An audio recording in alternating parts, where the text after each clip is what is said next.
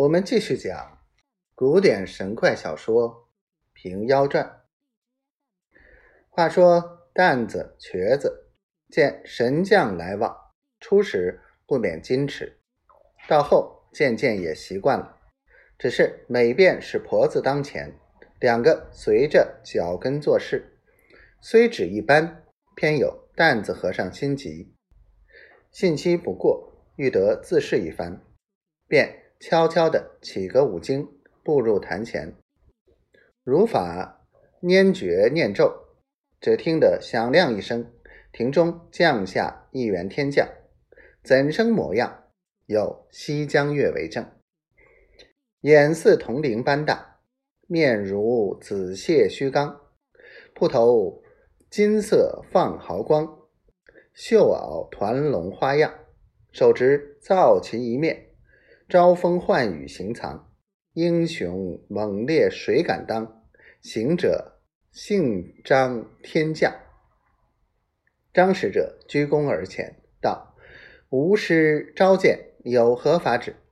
道荒的担子和尚面红心跳，急急暗定神魂，答道：“这里楼后北窗少几处大树遮阴。”只有西园上四株梨树绝大，可溯移来，止于此地。神将应声去了。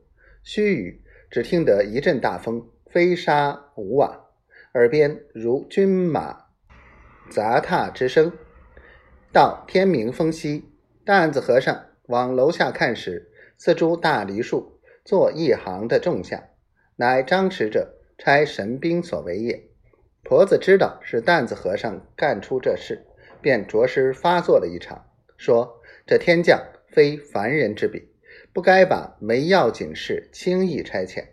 况今道法未成，又没甚本事在身，倘触其怒，性命难保。”担子和尚道：“偶尔试验一次，今后再不敢矣。”却说西园上员工因这番大风。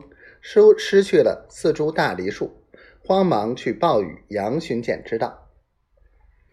杨春正在惊讶，只见东庄老王也来报道：今早五更风起，圣姑姑住下楼房后面，天下几株大树。杨春道：“角门所断，你如何看见？”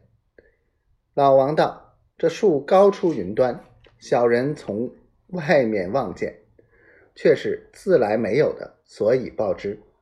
杨春情之又是圣姑姑的神通，暗暗称奇，便道：“我晓得了，你们休得在外人面前传播。”各赏了酒饭，打发回去不提。